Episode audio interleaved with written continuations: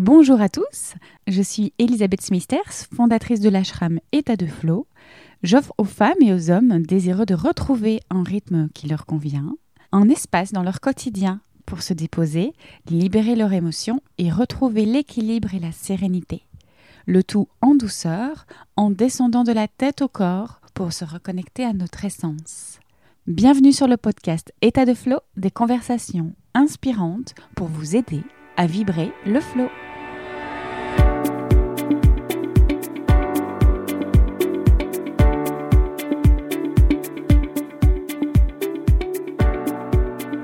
Compatriote belge, femme des médias et créatrice du sommet des entrepreneurs du sensible, après dix ans d'entrepreneuriat dans les huiles essentielles et un tour du monde, Catherine Cianci accompagne aujourd'hui à être son propre média un sujet passionnant pour la créatrice de podcast que je suis.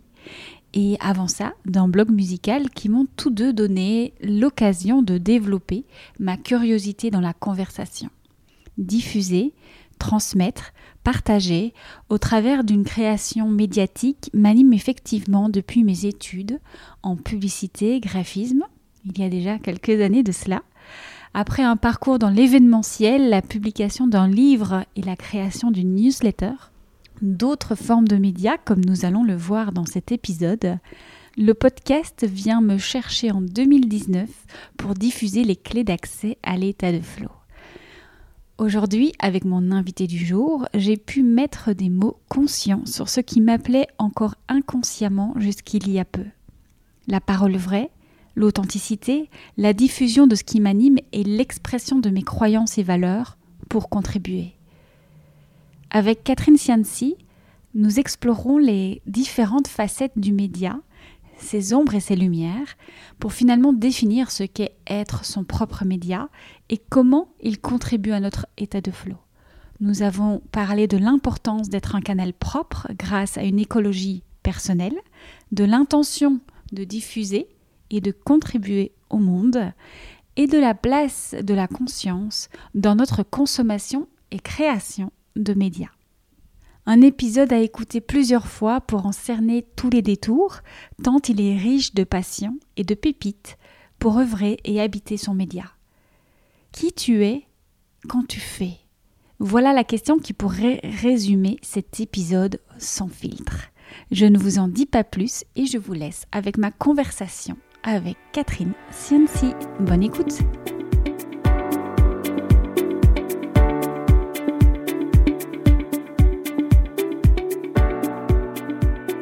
Bonjour Catherine. Bonjour Elisabeth. Merci d'être euh, avec nous depuis la Réunion. On s'est croisés euh, entre la Belgique, Paris et finalement c'est depuis la Réunion qu'on se retrouve à travers euh, les médias. Et heureusement, les médias sont là pour nous aider, en tout cas les supports informatiques, pour créer aujourd'hui un épisode ensemble. On va parler en effet médias, on va parler de ton parcours et d'une thématique assez remarquable qui est la tienne, être son propre média. Alors, femme de médias, après surtout des études de communication, mais aussi un tour du monde à la découverte des huiles essentielles, tu crées finalement ton salon de thérapeute bien-être à Bruxelles, où tu vis à l'époque. Et puis finalement, tu reviens aux médias. Aujourd'hui, tu accompagnes à être son propre média.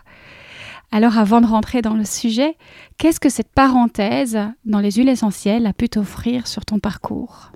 Avant tout, je tenais à te remercier, Elisabeth, pour le super résumé que tu viens de faire. C'est toujours euh, très gai euh, d'entendre son parcours résumé par quelqu'un d'autre, donc euh, merci pour ça.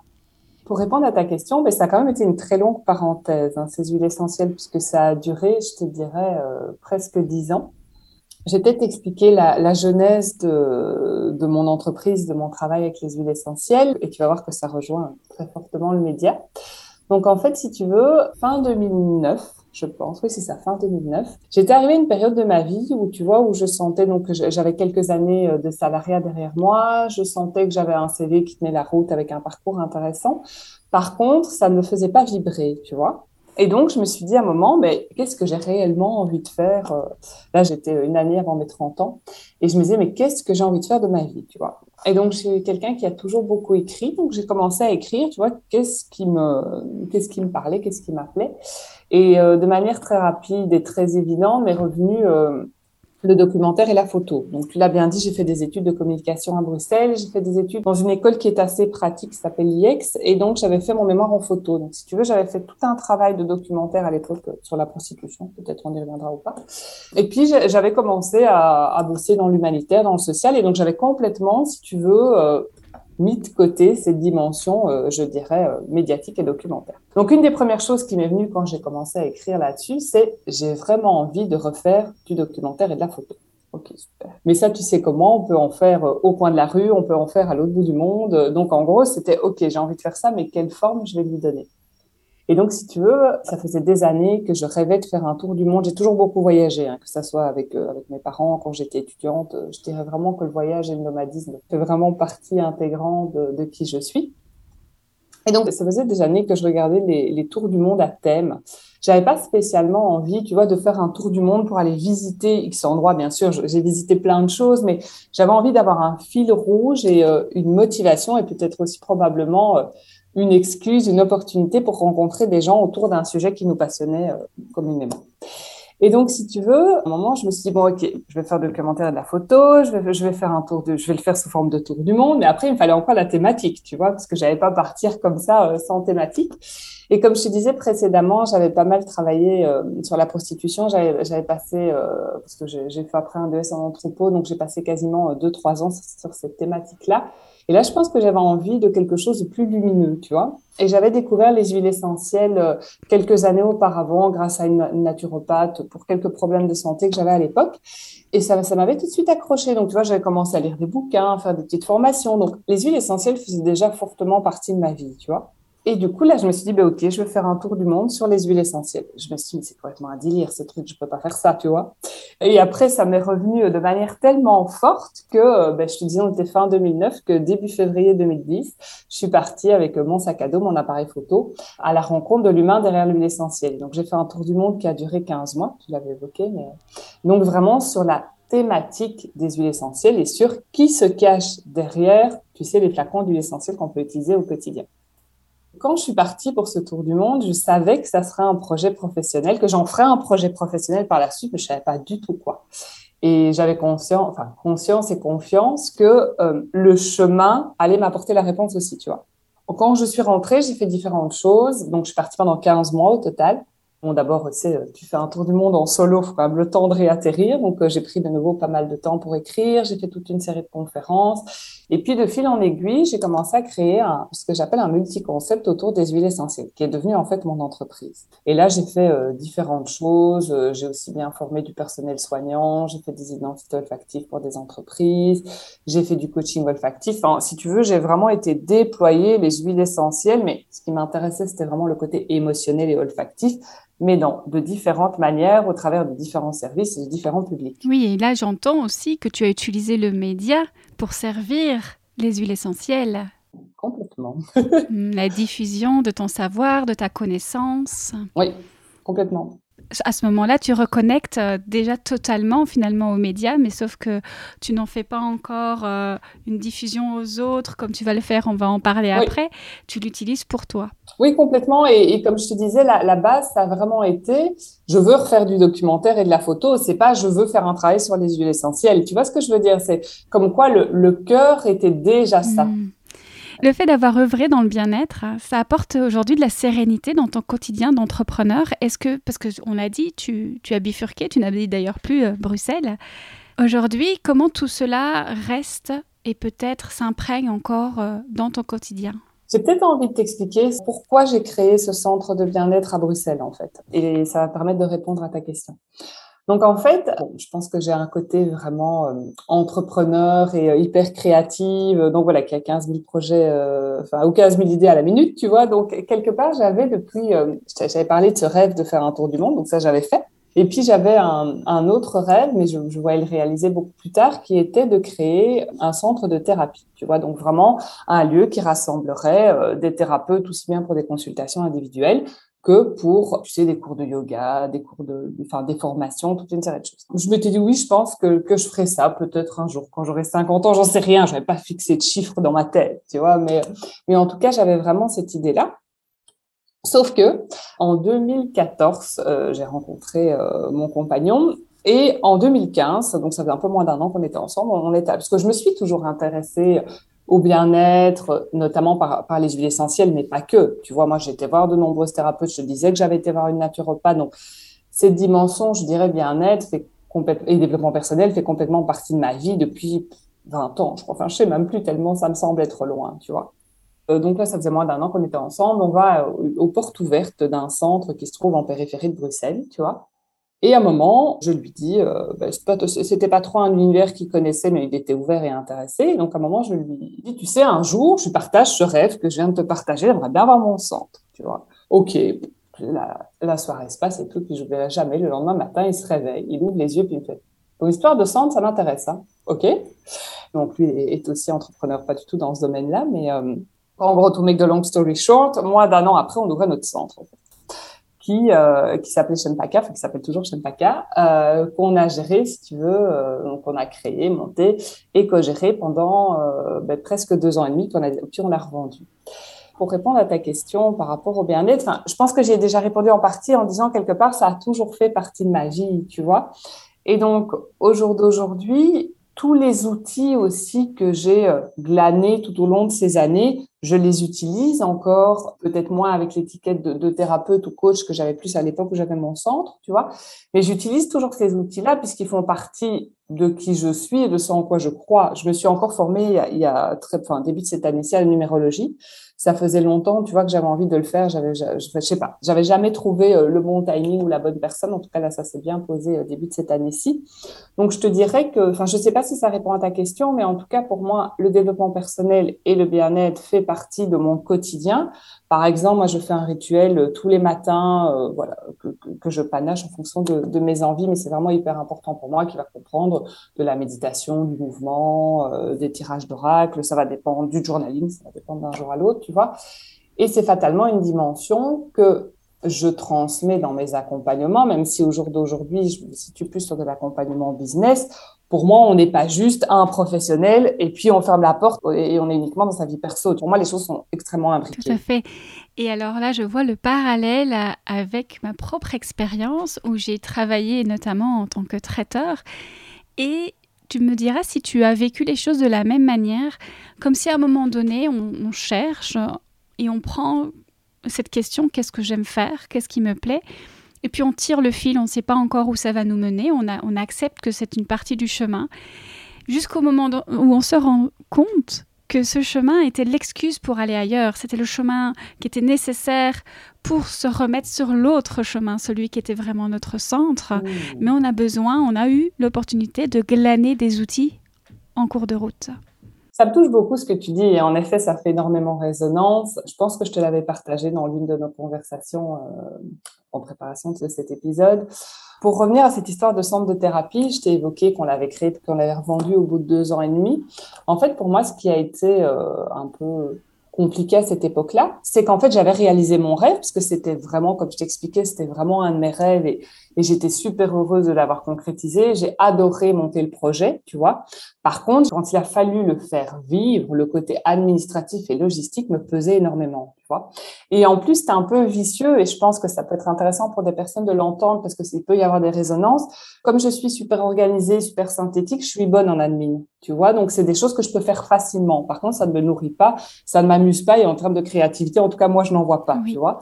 Et donc, c'est un piège dans lequel on peut tomber, je trouve, et, c'est pour ça que j'ai envie de le partager ici. C'est un piège dans lequel on peut tomber parce qu'il y a des choses qu'on peut faire facilement ou aisément en fonction de nos aptitudes, de nos compétences, mais est-ce que ça nous fait vraiment vibrer? Et je pense que c'est la question à se poser, et c'est une question que je me pose régulièrement dans ma vie, comme quand je suis partie faire mon tour du monde, comme quand j'ai décidé de créer ce centre, comme quand j'ai décidé de revendre ce centre Bien sûr, j'ai pas été toute seule dans le processus de création et de revente, mais si je te parle vraiment de mon point de vue à moi, puisque je t'ai dit que c'était une co-création. Et de la même manière, en fait, quand on a revendu euh, notre sang, donc euh, en tout début janvier 2019, je m'étais dit, OK, euh, je vais démarrer un accompagnement parce que je ressens le besoin de remettre à plat mon business huile essentielle tu vois. À part que, trois petits points. J'aurais jamais imaginé que trois semaines après avoir commencé, je me dise, mais en fait, je ne veux plus travailler dans les huiles essentielles. Hmm. Et ça, je peux te dire que je l'avais pas du tout vu venir. Quoi. Autant c'était clair pour moi, tout ce que je t'ai raconté par rapport au centre, j'étais hyper alignée avec le fait de, de, le revendre, hyper alignée avec ce que je voulais, ce que je voulais plus. Mais alors là, c'est là, je l'avais pas vu venir. Oui, parce que tu as été ouvrir une porte, ça a vibré beaucoup plus fort. Exactement, tout à fait. Oui, c'est intéressant la manière dont tu, oui, l'éclairage que tu apportes. En effet, je, crois que comme j'étais préoccupée avec ces histoires d'admin, de logistique, qui au final me plombaient un peu, pour être honnête avec toi, ben j'avais pas l'espace que pour voir en fait que les huiles essentielles. J'étais arrivée au bout du chemin et puis je crois que c'était tellement de choses en même temps que j'avais d'abord besoin, je pense, mon inconscient avait clairement besoin d'abord régler cette histoire de centre et puis de voir la suite. C'est de fait ce qui s'est passé dans un laps de temps assez court, tu vois.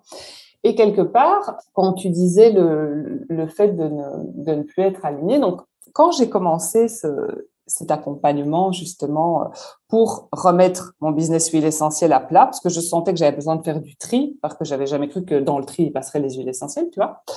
Je me suis retrouvée un moment à... Mais, mais, mais c'est sorti de manière hyper évidente, et là tu vas voir, ça va faire le point à ce qu'on disait au début, de euh, remettre le média au centre comme ça s'est passé au moment du tour du monde, en fait. Hein. Je ne fais jamais que te répéter exactement le même schéma. Hein. C'est juste qu'il a fallu quelque part euh, que je tape plusieurs fois sur le pot pour comprendre. Oui, puis aller au bout du processus, en quelque sorte. Arriver au moment où on s'ennuie, où ça ne vibre plus assez.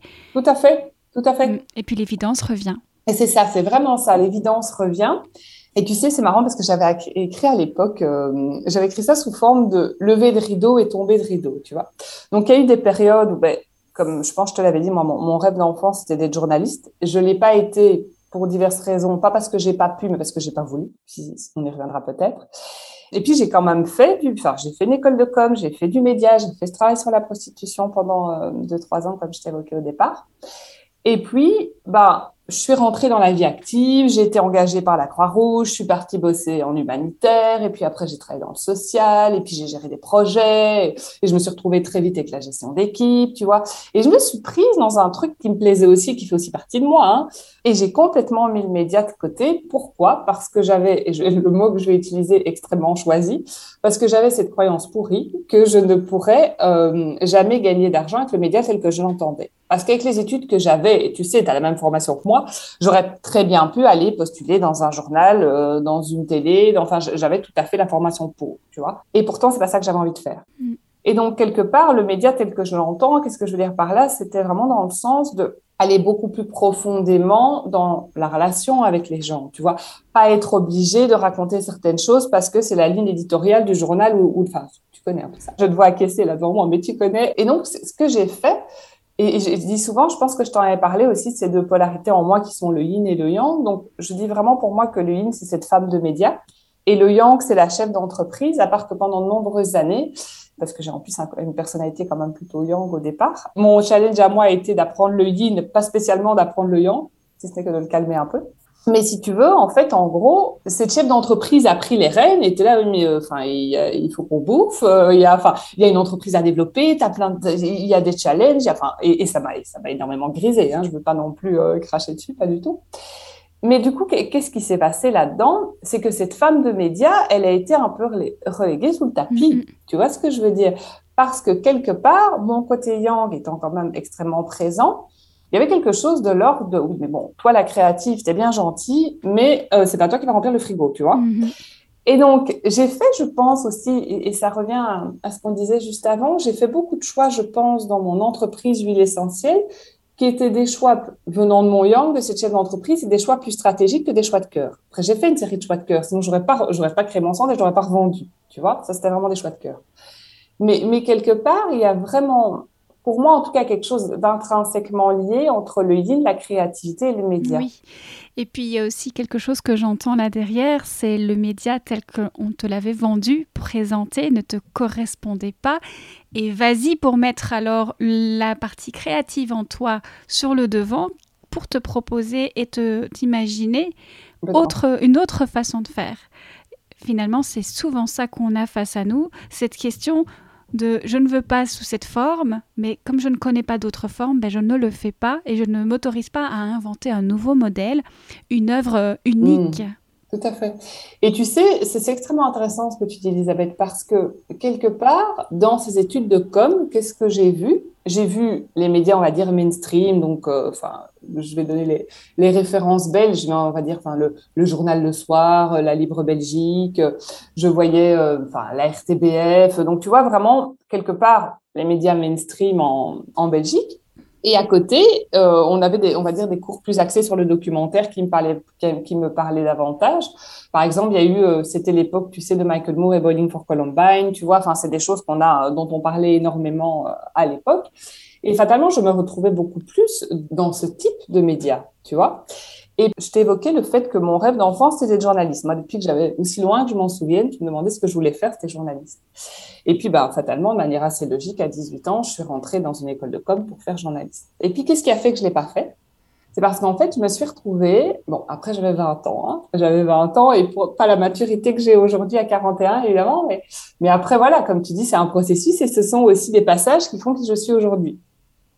Mais je dis souvent qu'à 20 ans, j'ai vécu un, un, petit tsunami interne, tu vois, parce qu'en fait, je me suis retrouvée avec un appareil photo, une caméra, de enfin, du, du, matos de son, tu vois, et je me suis rendu compte à quel point les gens changeaient d'attitude face à moi parce que j'avais ce matériel-là. Et encore, faut remonter, il n'y avait pas les réseaux sociaux à l'époque, on pouvait pas faire, tu sais, des podcasts comme, comme tu es en train de faire aujourd'hui. C'était beaucoup plus, euh, à l'époque, c'était beaucoup plus cadenassé, tu vois. Et donc, il y avait, même si je pense qu'il y a encore un côté euh, c'est vrai parce que c'est passé à la télé, mais à l'époque, c'était encore beaucoup plus fort qu'aujourd'hui, tu vois. Et donc, quelque part, on se retrouvait face à des gens, tu sais, où moi, j'arrivais à peine à allumer cette caméra, à faire la balance des blancs, à régler, enfin, tu, tu vois, où quelque part, tu chipotes avec toute la technique et où tes premières images, osons dire, ne sont franchement pas terribles. Tu te rends compte, en fait, à quel point l'attitude des gens changeait parce que j'avais, tu sais, un, un appareil euh, photo ou une caméra.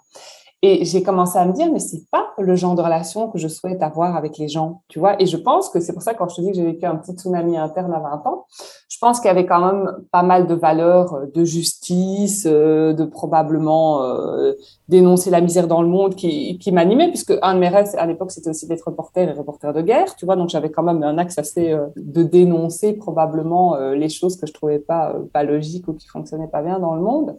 Et donc, en fait, je me suis dit, mais au fond, moi, ça m'intéresse pas d'avoir cette relation pipée, avec les, les, personnes que je vais euh, interviewer. Ça, c'était une chose. Et puis après, ben, tu as fait des études de com. On voit aussi un peu toutes les techniques de, voilà, de manipulation, comment tu peux monter les images dans un certain sens. En gardant quasiment les mêmes images, tu t'inverses juste des séquences et ça te change complètement le sens euh, du, du propos. Ou alors aussi le fait de, tu vas venir y mettre euh, des musiques bien précises qui vont créer une certaine émotion chez le spectateur. Et tout ça, pour moi, du haut de mes 20 ans, et la maturité que j'avais à l'époque, ça, je te dis, ça a vraiment fait l'effet d'une bombe. Et je me suis dit, mais je veux plus être journaliste, moi. Je veux absolument pas euh, jouer ce jeu-là.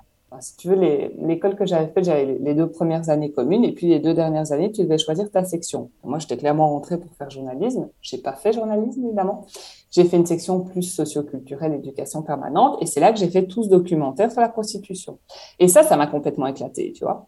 Et après, je suis arrivée avec ce, comme je te parlais là précédemment, cette croyance pourrie qui était, mais je vais pas pouvoir gagner d'argent avec le média tel que je l'entends. En fait, ici, pourquoi est-ce que je viens de t'expliquer tout ça? Parce que c'est une manière un peu de te décrire qu'est-ce que j'entendais par le média tel que je l'entends. Et qu'est-ce qu'on entend aussi beaucoup encore quand euh, on est novice et quand on a euh, juste la télé dans le salon et, ce qu'on voit? Et justement, abordons les médias et cette fameuse question, c'est quoi un média alors? Puisqu'il y a tellement de façons de le faire, peut-être de manière succincte d'abord, aujourd'hui, quelle définition toi tu pourrais mettre maintenant que tu as remis le pas dedans et surtout que tu as pu donner ta définition aux médias de manière euh, bah, beaucoup plus alignée? Je te remercie pour ta question qui me plaît beaucoup. Pour moi, je, te dirais qu'il y, a deux catégories de médias. Il y a les médias mainstream, télévision, presse. Euh, radio. Et puis, il y a les médias alternatifs que je te mettrai entre guillemets parce que c'est plus tellement alternatif au jour d'aujourd'hui, mais c'est-à-dire des podcasts tels que les tiens, euh, des chaînes YouTube, en tout cas qui ne dépendent pas, si tu veux, euh, d'organes de presse officiels ou, euh, ou étatiques ou que sais-je. Et c'est vrai qu'au jour d'aujourd'hui, et je te dirais avec ce qu'on vit depuis presque un an et demi, je crois pour ma part encore plus qu'avant à ces médias mainstream. Et c'est aussi pour ça que que j'œuvre à ça, c'est parce que je crois vraiment que le monde, j'utilise un, mot général exprès, hein, mais que le monde a besoin d'une information beaucoup plus juste, qui vient du cœur, tu vois, qui vient du cœur et qui vient des tripes. Je, je ne suis pas contre euh, contre les médias mainstream et je ne suis pas pour le fait qu'il devrait plus y avoir de médias mainstream. Par contre, j'ai la croyance que plus les médias alternatifs vont jaillir, plus ça va se transformer à ce niveau-là, qu'à un moment ça va rejaillir en fait sur les médias hmm. mainstream. Dans le média, il y a également la notion d'émetteur, de canal et de récepteur. Est-ce que tu peux nous en dire euh, un mot? Oui, bien sûr. Ben, l'émetteur, c'est celui qui va ben, porter le message au travers du canal qui peut être, ben, comme on disait, média, mainstream ou média euh, alternatif. Ça peut être le son, ça peut être euh, voilà un podcast, ça peut être une chaîne YouTube, ça peut être de la vidéo. Pour moi, tu sais, euh, j'estime que mon, sommet des entrepreneurs du sensible est un média en fait, puisqu'il il est créé sur base d'interviews, vidéo pour le coup. Mais pour moi, c'est aussi un type de, quand je te parlais de médias alternatifs, c'est pour moi, les événements digitaux peuvent être aussi pour moi des médias alternatifs. Et j'aimerais bien revenir un instant, avant de passer au récepteur, revenir sur la notion d'émetteur. Pour moi, il y a quelque chose d'extrêmement important en tant qu'émetteur, c'est la notion de responsabilité, en fait. La responsabilité, d'une part, de l'information qu'on consomme, de l'information qu'on partage, et puis de l'information qu'on crée. Et donc, je pense que c'est extrêmement important. Je te vois acquiescer, donc je pense que tu es d'accord avec moi. je trouve que c'est extrêmement important d'avoir conscience de ça, qu'on a un rôle à jouer par rapport à ça et que ce qu'on consomme, aussi bien, tu sais, la, enfin, tu, tu fais dans, dans la nourriture, donc aussi bien la nourriture qu'on consomme, mais pour moi aussi la nourriture médiatique qu'on consomme fait partie pour moi d'une hygiène de vie saine. Tout à fait. Et quelque part aussi, en termes d'émetteurs, ça va rejoindre quelque chose que je te disais précédemment, c'est vraiment important que l'information part du cœur, tu vois, parce que je trouve qu'aujourd'hui, encore plus expandu depuis un an et demi, moi, je vois beaucoup de peur, en fait. Je vois vraiment énormément de peur. Et c'est ce que je considère comme étant une énergie basse, tu vois. Et donc, quelque part, je, trouve que depuis un an et demi, on baigne beaucoup trop dans la peur. Après, je ne dis pas qu'il n'y a pas de Covid, c'est pas du tout le, discours que je tiens. Mais ce que je vois beaucoup dans les médias, c'est euh, des gros titres pour au final, au final ne pas dire grand-chose, si ce n'est que de faire peur aux gens. Quoi. Ça rejoint la notion de responsabilité. C'est aussi, je dirais, à nous en tant qu'individus, à aussi prendre du recul et apprendre à prendre du recul par rapport à l'information qu'on consomme. Je ne sais pas si c'est le cas pour toi, mais moi j'ai entendu énormément de personnes dans mon entourage qui m'ont dit j'écoute plus les news quoi. Je veux plus écouter les news parce qu'en fait c'est toujours la même chose et en effet on entretient ce sentiment de peur. Donc quelque part, tu vois, quand je te parlais d'émetteurs, il y a vraiment pour moi aussi l'intention que l'émetteur met dans sa communication. Et donc dans la communication, il y a comme tu disais, le canal, et puis il y a le message aussi, il y a les deux qui sont intrinsèquement liés. Et aussi, autre chose d'important pour moi, c'est quelque chose que je travaille beaucoup avec mes clients au niveau de l'émetteur, c'est la notion de pouvoir. Parce que pour moi, tu peux pas toucher aux médias sans toucher au pouvoir, en fait. Et le, pouvoir, pour moi, a deux facettes. Il y a une facette, on va dire, euh, d'ombre et une facette de lumière. Dans la facette d'ombre, tu vas retrouver évidemment tout le côté, la prise de pouvoir sur l'autre, la manipulation, et avoir conscience que un média, quel qu'il soit, a un impact sur les gens, en fait. Bon, après, si tu enregistres le podcast et que tu le laisses au fond de ton ordinateur, il a probablement pas. Mais si tu commences à le diffuser, et aujourd'hui, avec les réseaux sociaux, c'est super facile de diffuser son info. Et c'est beaucoup plus facile de créer un média qui a, qui a 10 ans ou encore qui a 20 ans. Et puis, je te parlais du côté lumière du pouvoir, vraiment le côté mettre son pouvoir personnel, parce que c'est important pour moi, au service du monde, de l'eau, de l'humain, de, l'humanité. Et je pense qu'au jour d'aujourd'hui, c'est quelque chose qui m'anime énormément. Et c'est cette mouvement-là que j'accompagne, qui a besoin de médias. Ça va peut-être te paraître un petit peu caricatural ce que je vais te dire, mais qui vont faire changer le monde et qui font déjà changer le monde. Qui impactent positivement et qui font bouger les lignes. Tout à fait, complètement. Tu parles d'ailleurs de l'idée de ne pas l'utiliser à mauvais escient. Tu en as parlé là euh, au niveau de la manipulation. C'est là aussi qu'intervient notre pouvoir c'est de choisir quel monde on veut informer et quel, sur, quel sujet on a envie de mettre la lumière, de quelle manière, le style, après, la forme, etc. Il y a énormément de choses qui peuvent jouer. Oui. Et là, quelque part, sur le récepteur, on est aussi sur la notion de responsabilité. Toi, moi, les personnes qui nous écoutent, quelle conscience on met derrière l'information qu'on consomme, en mm. fait? Qu'est-ce qu'on décide de consommer et à contrario, qu'est-ce qu'on décide de ne pas consommer comme mm-hmm. On parlait donc du média, de ce qu'est un média. Précisons peut-être pour les auditeurs Et, puis, ne fût-ce que simplement pour bien comprendre ce qu'est un média et la limite. Est-ce qu'un livre, même un mhm. roman, un dessin, une conférence, une pièce de théâtre, c'est déjà un média? On parle de média finalement à partir du moment j'ai l'impression, tu le disais, si ça reste dans l'ordinateur, ça ne sert pas à grand-chose. Mais à partir du moment où il y a un lecteur, une audience, un spectateur, tout ce qu'on dit transmet, c'est un média. Oui, je suis assez d'accord avec toi. Et puis, de nouveau, je vais revenir à cette histoire d'intention. Quelle est l'intention que la personne met en écrivant son roman? Quelle est l'intention que la personne met en écrivant sa pièce de théâtre? Tous les exemples que tu viens de citer. Et après, quelque part, c'est est-ce qu'elle le porte comme un média? Je te parlais de mon sommet, tu vois, des entrepreneurs du senti. Pour moi, c'est évident que c'est un média. Peut-être que tu poserais la question à d'autres personnes qui organisent des sommets en ligne ou des congrès en ligne. Peut-être ne le vivent pas comme un média, tu vois?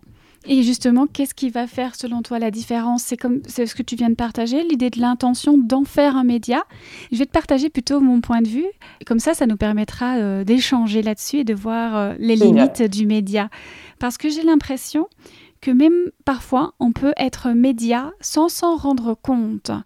Je pense à des dessins qu'on pourrait laisser comme des graffitis, ou des citations, des jolies phrases, ou simplement une parole qu'on émet à son voisin.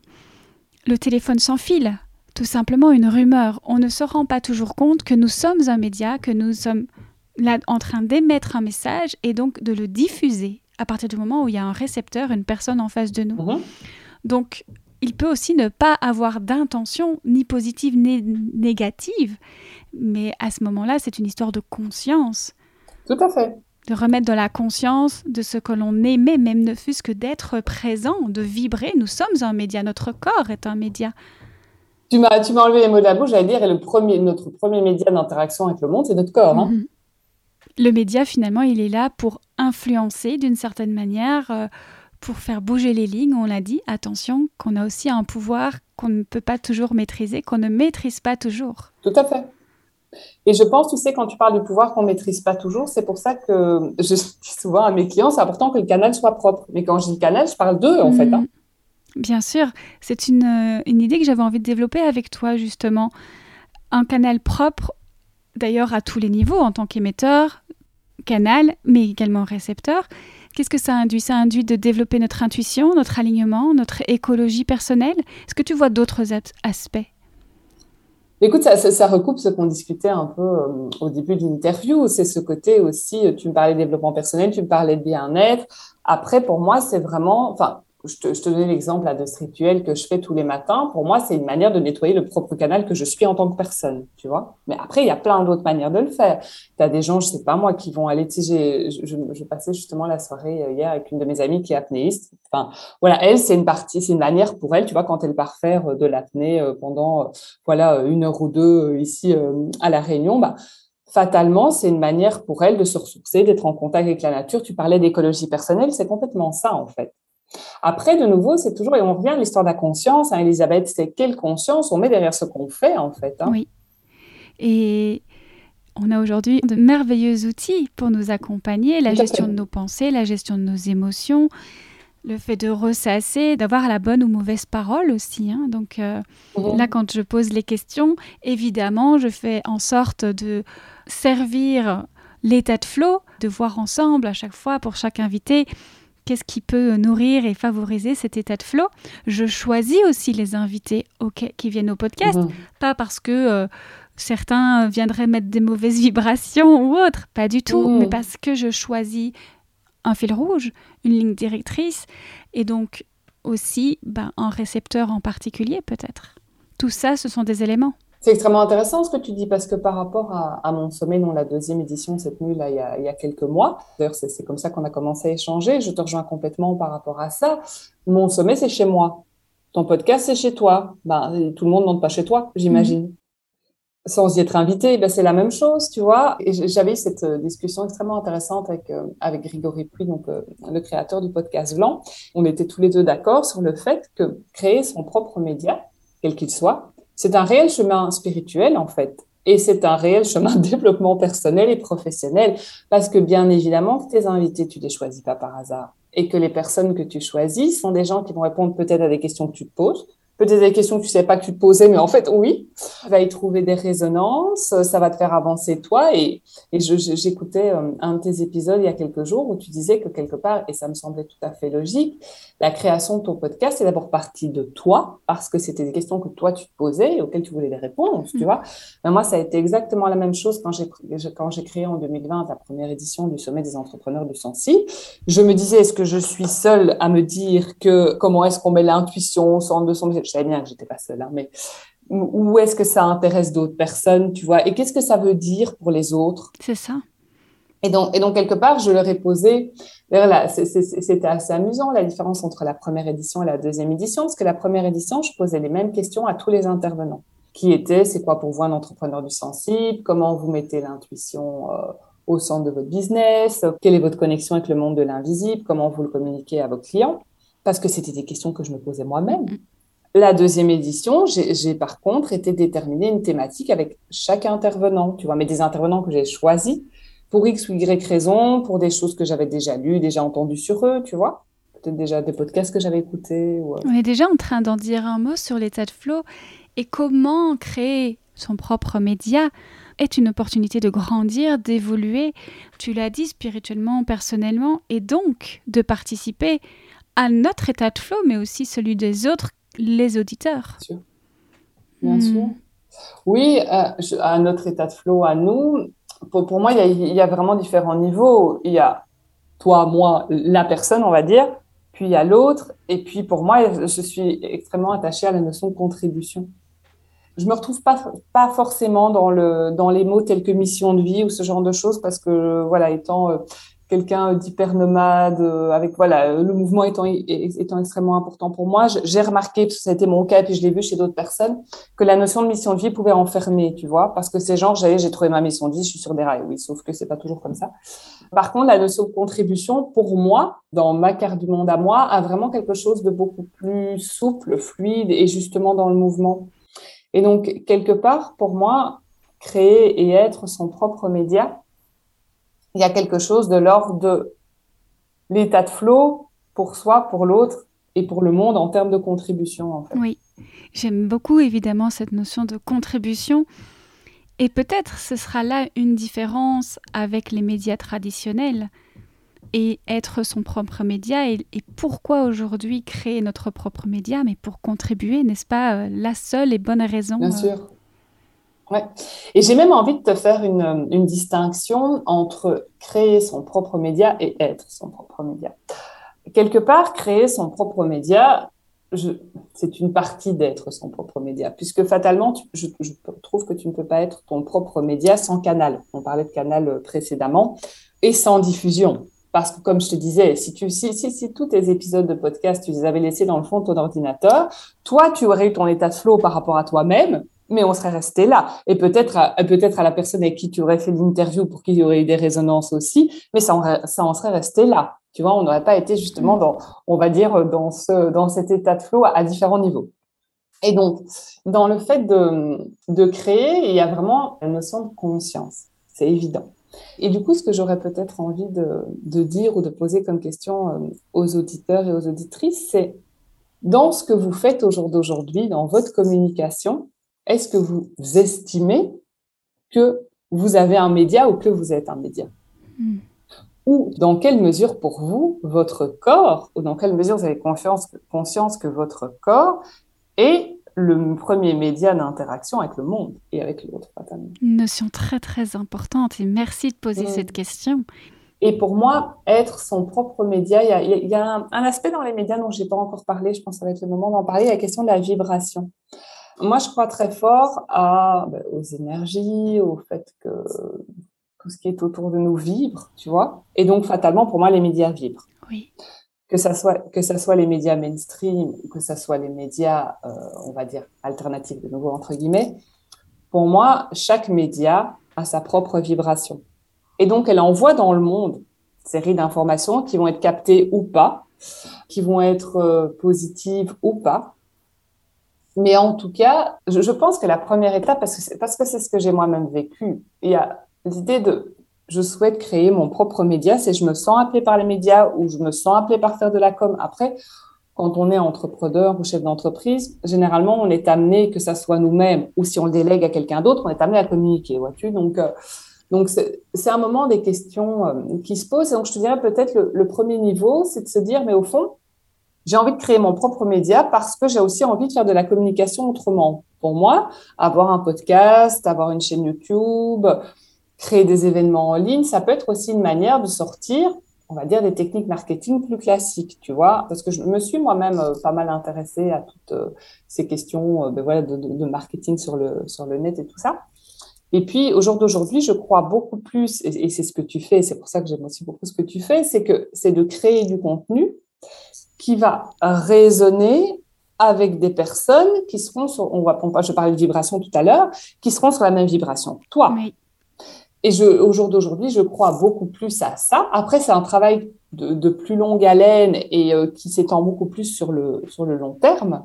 Mais je crois beaucoup plus à ça qu'au fait de faire, euh, comme on, on, voit beaucoup en plus, je trouve encore plus depuis un an et demi, que de faire des publicités boostées sur les réseaux sociaux avec euh, souvent des approches extrêmement yang. Je te dis moi-même, je suis yang, donc il n'y a, pas de, de critique derrière ça. Hein mais des approches extrêmement yang sur le côté, je caricature, mais j'ai fait des trucs pareils passer, comment euh, gagner euh, 10 000 euros euh, tous les mois euh, d'ici la fin de l'année. Je raconte n'importe quoi, mais en gros, c'est ça.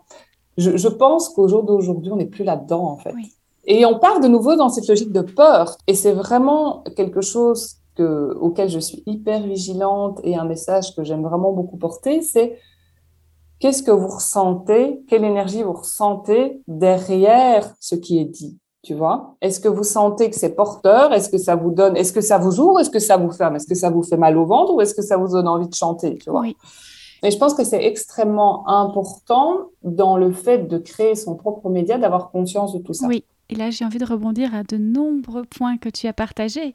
D'abord, oui, en effet, je partage le pourquoi je partage les épisodes et je ne les garde pas pour moi. Parce que sinon, je ne les enregistrerai pas. Ouais. Le micro est une excuse pour moi, tout simplement, de diffuser. Quand je, on, on prend rendez-vous avec une personne dont j'aime le discours, finalement, je ne connais rien avant ou pas grand-chose.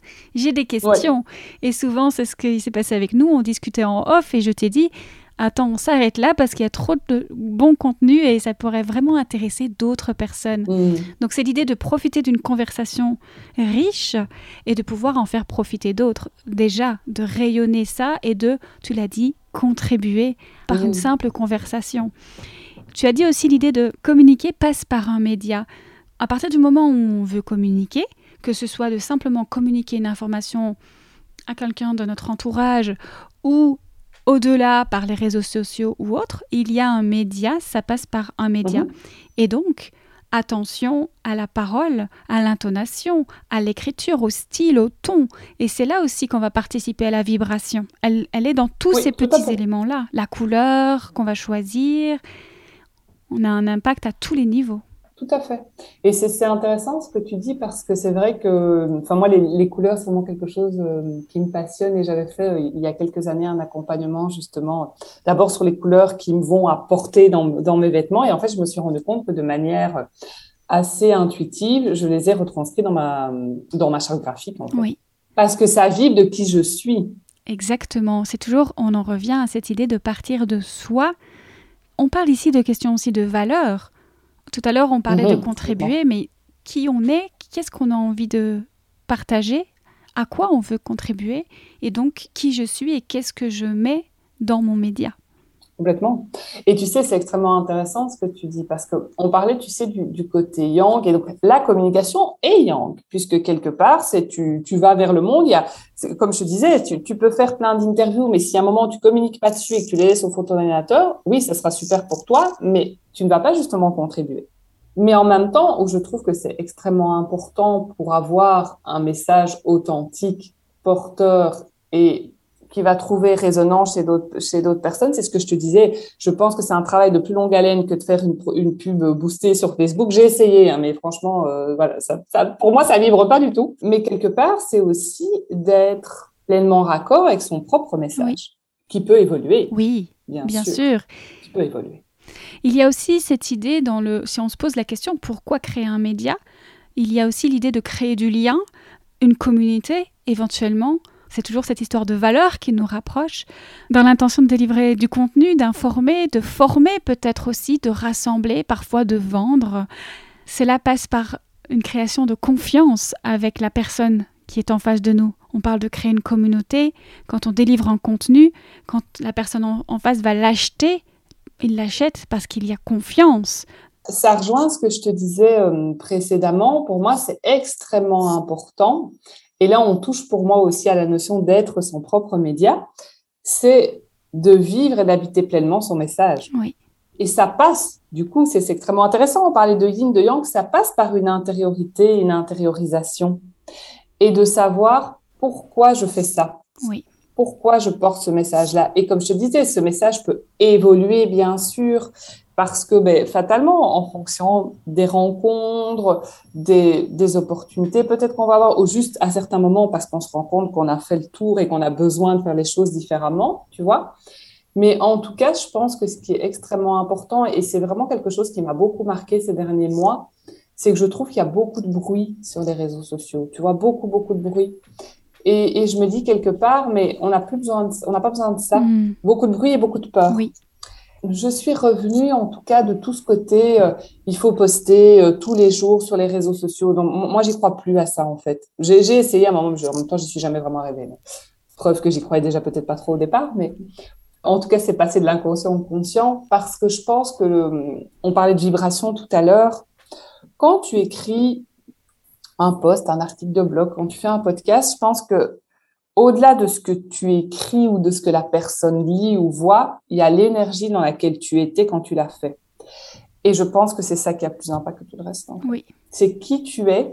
Et cette phrase n'est pas de moi, c'est une amie qui m'avait partagée, mais je l'ai jamais oublié parce que je l'ai trouvé extrêmement intéressant. Qui tu es quand tu fais ton podcast, ton article de blog, ta publication, qui tu es à l'intérieur de toi? Et c'est ça le plus important en fait. Et du coup, là, on parle complètement de vibration, Elisabeth, et vraiment ce côté aussi de une forme d'authenticité. C'est, enfin, l'authenticité pour moi, c'est extrêmement important. Et je pense que si on veut faire un média qui est aligné, qui a du sens et qui va trouver sa communauté, son public, il y a besoin toucher les cœurs complètement. Bah, il faut d'abord que la première chose, c'est que ça part du cœur de la personne qui le fait, tu vois. Et c'est très intéressant de le rappeler. Il y a d'abord une première notion qui me vient et qui est un sujet euh, qui pour le moment m'anime beaucoup. Cette idée que les mots seuls peuvent fonctionner et parfois les mots peuvent prendre le dessus sur d'autres formes de médias. Je m'explique de suite. Mhm on peut parfois s'acharner à trouver les bons mots alors qu'on pourrait très bien communiquer sans mots. On pourrait très bien simplement choisir les bonnes images, créer un film. Mhm. Je sais que tu as créé un magnifique film autour de la présentation de ton sommet des entrepreneurs du sensible. Toutes les vibrations, le message, il passe au-delà des mots aussi. Parfois, on pourrait aussi euh, simplement se demander, moi, qu'est-ce qui me parle? Avec quel outil quel médium j'ai envie de travailler? Et donc ne pas forcément aller faire un podcast parce que tout le monde en fait. Pas forcément faire une chaîne YouTube et se montrer à la caméra parce que tout le monde le fait. Pareil avec les stories aujourd'hui. Parfois, je pense qu'il y a beaucoup de force, se forcer, cette idée de se forcer. Tout à fait. Et donc revenir à soi. Si on en revient à cette histoire de vibration, je pense que si tu es dans l'énergie de je me force, même si tu as écrit le plus beau texte du monde, je pense que l'énergie va, enfin, oui, peut-être les, les mots vont résonner et vont toucher, et vont aller toucher certaines personnes, c'est évident. Mais au niveau de l'énergie, je pense qu'il y a toute une série de personnes qui ne seront pas touchées parce qu'elles sentiront qu'il y a quelque chose, même si elles pourront pas mettre exactement des mots dessus, tu vois, puisqu'elles connaissent pas l'histoire de la personne qui l'a écrit. Mais elles sentiront qu'il y a quelque chose qui est par accord, tu vois. Et donc, on en revient à cette histoire quand je te disais de garder le canal propre à tous les niveaux. Ça fait aussi partie de ça, en fait. Moi, c'est quelque chose que j'ai vraiment dû apprendre et, sur lequel, on va dire, je me prends encore les pieds euh, de temps en temps. C'est ce côté, bon, ok, j'ai décidé de faire ça, euh, je le fais, je fais ça aujourd'hui. Puis en fait, aujourd'hui, j'ai pas du tout l'inspiration, tu vois. Oui, mais zut, j'avais décidé, aujourd'hui, je m'étais dit que je faisais, je dis pas moi, que je rédigeais cet article de blog. Et puis non, ça sort pas, tu vois. Et j'ai vraiment appris, euh, mais ça a été un exercice de force, hein, euh, à me dire, eh ben voilà, si c'est pas aujourd'hui, c'est pas aujourd'hui, fais autre chose. Ça, c'est la posture yin. Exactement, tout à fait. Et ça rejoint euh, les échanges qu'on avait déjà eus, tu sais, sur le yin et le yang. Mais comme je te confiais que j'étais au départ quand même plutôt yang, ben, fatalement, ce côté on y va et, euh, et pas trop d'état d'âme, et tu avais dit que tu faisais ton article de blog, tu le fais aujourd'hui. Au final, en effet, c'est pouvoir se dire, ben, si la, la créativité est pas là aujourd'hui, en tout cas pas à cet endroit-là, qu'est-ce que je fais à la place, tu vois? Oui, et là, ça me permet vraiment d'apporter une notion très importante, il me semble. On a cette notion de travailler, travailler dur, travailler fort, on remplit nos journées, on n'a pas envie de le faire, mais on va le faire quand même parce que c'est notre travail et sinon on n'aura pas de clients, etc., etc. Et moi, j'ai envie de vous proposer aux auditeurs, en tout cas qui nous écoutent, une autre option, celle justement de se mettre en mode yin d'accueil éventuellement de ne rien faire en restant dans le divan, en faisant une sieste, en lisant un bouquin, en allant s'inspirer ailleurs et en laissant... Non, marcher dans la nature. Exactement. Euh. Et en laissant l'inspiration, la, création arriver à nous pour qu'au moment où on se mette dans l'action, la partie yang, ce soit fluide, facile et immédiat et directement la vibration va passer parce que c'est là, on n'a pas à aller euh, mettre de force, d'effort dedans. Et c'est pour ça que justement, c'est génial tous les ponts qu'on fait parce que clairement, par rapport à cette histoire d'avoir son propre média, c'est important en effet d'être soi-même dans cette vibration de créativité, de rencontre, de réceptivité pour permettre après de le passer dans la matière et de pouvoir aller euh, ben, toucher d'autres personnes et, euh, et pouvoir les faire avancer sur leur propre chemin en fait. Oui. Et je remarque également tu me diras si tu as vu pareil, cette euh, façon de vouloir faire comme les autres, de vouloir s'inspirer, et malheureusement on s'inspire souvent bah, des médias traditionnels, de ce qui se fait le plus, de ce mhm. qu'on voit le plus, même si c'est pas forcément mainstream, mais le fait par exemple de faire des stories, je produis une accumulation de contenu et je laisse peu de temps au silence, je laisse peu de temps à l'intégration aussi pour la personne qui est en face, qui reçoit notre message de lui envoyer continuellement des nouveaux messages, est-ce qu'on va l'atteindre? Est-ce qu'on lui laisse le temps de recevoir l'information? Mais ça rejoint, tu sais, un peu ce, dont on parlait avec les techniques marketing. Tu sais, le fait de tu dois poster tous les jours sur les réseaux sociaux, tu dois euh, faire euh, des listes de, de mails, de relance, enfin, tu, tu vois, tout, tout ce genre de choses. Et au final, moi, j'ai vraiment l'impression, mais de plus en plus, qu'on arrive au bout de ce système-là, en fait. Parce que ces techniques, on, on, y a tous été confrontés à un moment ou à un autre, on les connaît tous, et peut-être qu'à différentes échelles, ça, ça, commence à nous saouler, tu vois. Et, c'est une réflexion que je me suis beaucoup posée pendant euh, le sommet euh, de cette année-ci. C'est est-ce que c'est important, notamment dans un événement en ligne, d'avoir beaucoup de participants? Ou est-ce que c'est important d'avoir des participants hyper qualifiés? Et au jour d'aujourd'hui, je reviens beaucoup plus sur cette notion de, parce que tu l'as peut-être vu aussi, euh, tu sais, des personnes qui organisent des événements en ligne, j'ai eu X participants, j'ai eu X participants, j'ai eu X participants. Et si ça avait pu me titiller un peu l'année dernière, j'ai pas du tout envie de jouer dans, cette course au nombre de participants, tu vois parce que quelque part, c'est pas ça l'important. Parce que je sais pas, moi, si tu as 10 000 personnes, mais que tu en as même pas 3% euh, qui ouvrent les mails, c'est un peu dommage, tu vois. Et quelque part, là, de, nouveau, un sergent, tout ce dont on échange, tout, tout ce sur quoi on échangeait, Elisabeth, avec la vibration. Quelle vibration, moi, j'aimais, qui est juste, alignée, propre, et qui va aller toucher, qui vient de mon cœur et qui va aller toucher le cœur du récepteur. Souviens-toi, on en parlait au tout début. Et, et, de récepteurs qui vont vibrer avec moi. Plutôt que de se dire, oui, je, je fais de la quantité, mais au final, qui est vraiment touché par mon message? Et tu sais, c'est vraiment quelque chose qui m'a beaucoup animé là ces derniers mois. Sargent, cette histoire que je te dis, il y a, je qu'il y a beaucoup de bruit sur les réseaux sociaux là. Et je me disais, mais, mais au fond, ça me donnait l'impression, je sais pas si ça va résonner chez toi ou pas, mais cette histoire de, de créer du contenu, du contenu, du contenu, et puis, et puis de faire de la pub, de la pub, de la pub pour aller attirer des gens qui au final sont pas vraiment qualifiés, tu vois, ou très peu. Il y en a qui doivent l'être, hein, clairement, mais je pense que le pourcentage, tu as plus de non qualifiés que de qualifiés au fond, tu te dis, moi, moi, ça me donne la même impression que tu sais, c'est comme, je sais pas moi, tu pars euh, de chez toi un soir et tu laisses toutes les lumières allumées, quoi. Hmm. Ou tu te, je sais pas moi, tu ouvres le robinet pour te laver les mains et puis tu l'éteins pas pendant une heure. Ben moi, ça me donne en tout cas la même impression de déperdition d'énergie et je trouve absolument pas ça écologique, tu vois, de fonctionner comme ça en fait. Et donc je pense que dans le fait d'être son propre média, il y a pour moi aussi toute cette conscience. On en revient toujours à, l'histoire de la conscience, hein, mais il y a pour moi cette conscience de aller au cœur. finalement, se rappeler aussi pourquoi on a créé ce média, pourquoi on travaille sur ce média. Exactement. Hmm. Pour revenir un instant sur les médias traditionnels, ou en tout cas les médias qui vont beaucoup poster. Oui ceux qui cherchent une audience, justement, qui cherchent à partager énormément de contenu, limite pour devenir euh, une référence. Au niveau de l'état de flow, si on en vient sur cette dernière partie de l'interview, à quel moment la personne qui est en constante création et diffusion peut-elle trouver l'état de flow Est-ce possible? Et finalement, ne peut-on pas mieux le trouver quand on est dans cette, ce minimalisme, ce retour à la qualité dont tu as parlé plutôt que la quantité? Oui, c'est sûr que on en revient toujours à cette histoire de yin et de yang. Hein. J'ai l'impression peut-être de me répéter, mais en même temps, je, vois plein de, de ponts. Quand, quand, tu es dans cette, on va dire, cette grosse production de contenu ou de diffusion, comme tu disais, il y a quelque chose de, de très yang qui est je vais aller chercher les, les personnes, euh, je vais prouver que mon service est intéressant, que ce que je vends euh, est, euh, est, complètement nécessaire. Ça aussi, c'est quelque chose qui marque, tu sais, quand on parlait de la peur. Et, ça, moi, je pense que je me suis désabonnée de toutes ces, de tous ces newsletters qui utilisent encore cette technique-là. C'est genre, si vous n'avez pas acheté mon service, vous avez raté votre vie. J'exagère, mais parfois, c'est entre les lignes, c'est quasiment ça, tu vois.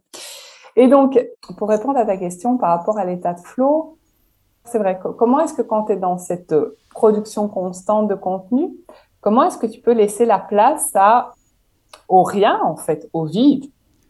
Exactement, au yin. Au yin, complètement.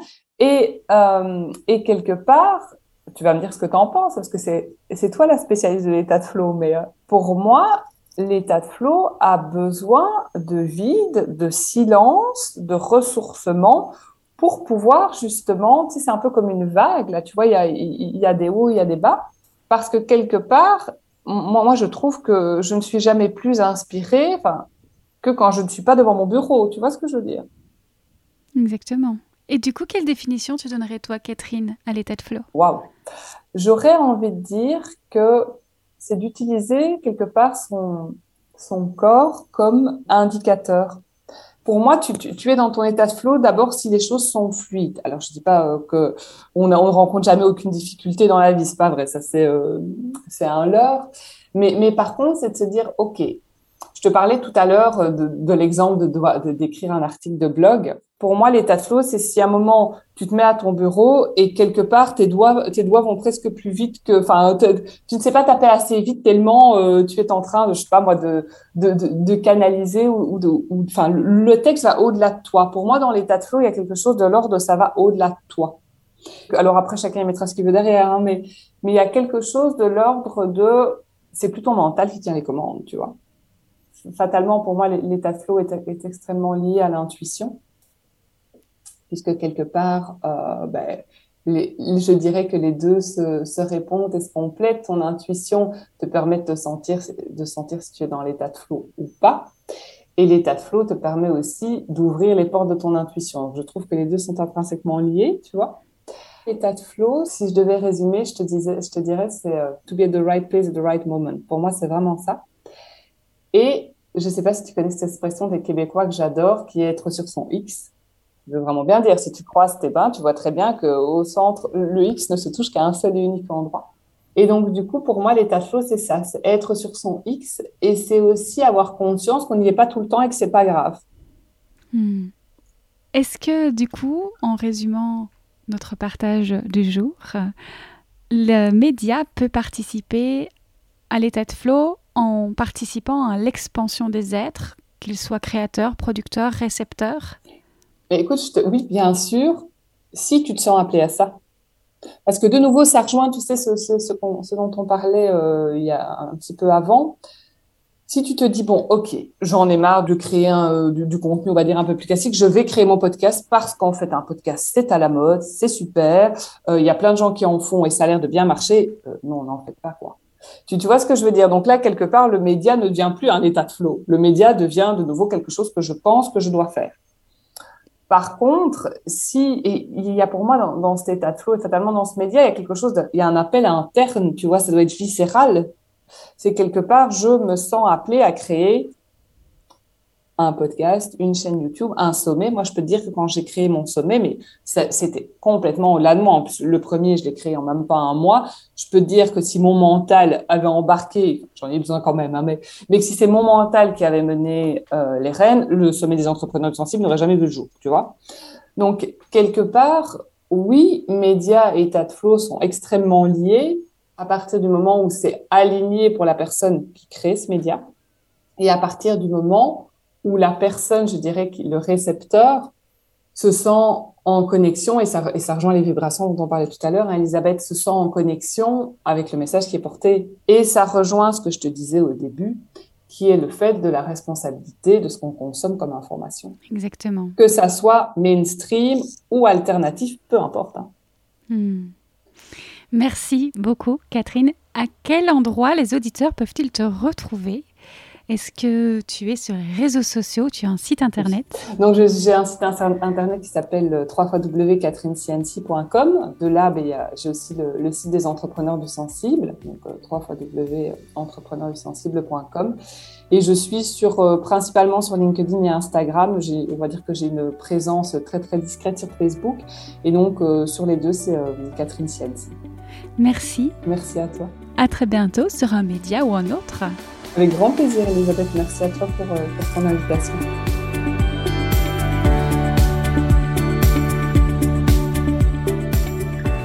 Merci d'avoir écouté cet épisode jusqu'au bout. Je vous retrouve dans l'ashram pour nos cours de yin yoga, de yoga du visage, les bains sonores, cercles ou encore nos consultations florales. Je vous retrouve très bientôt pour un nouvel épisode.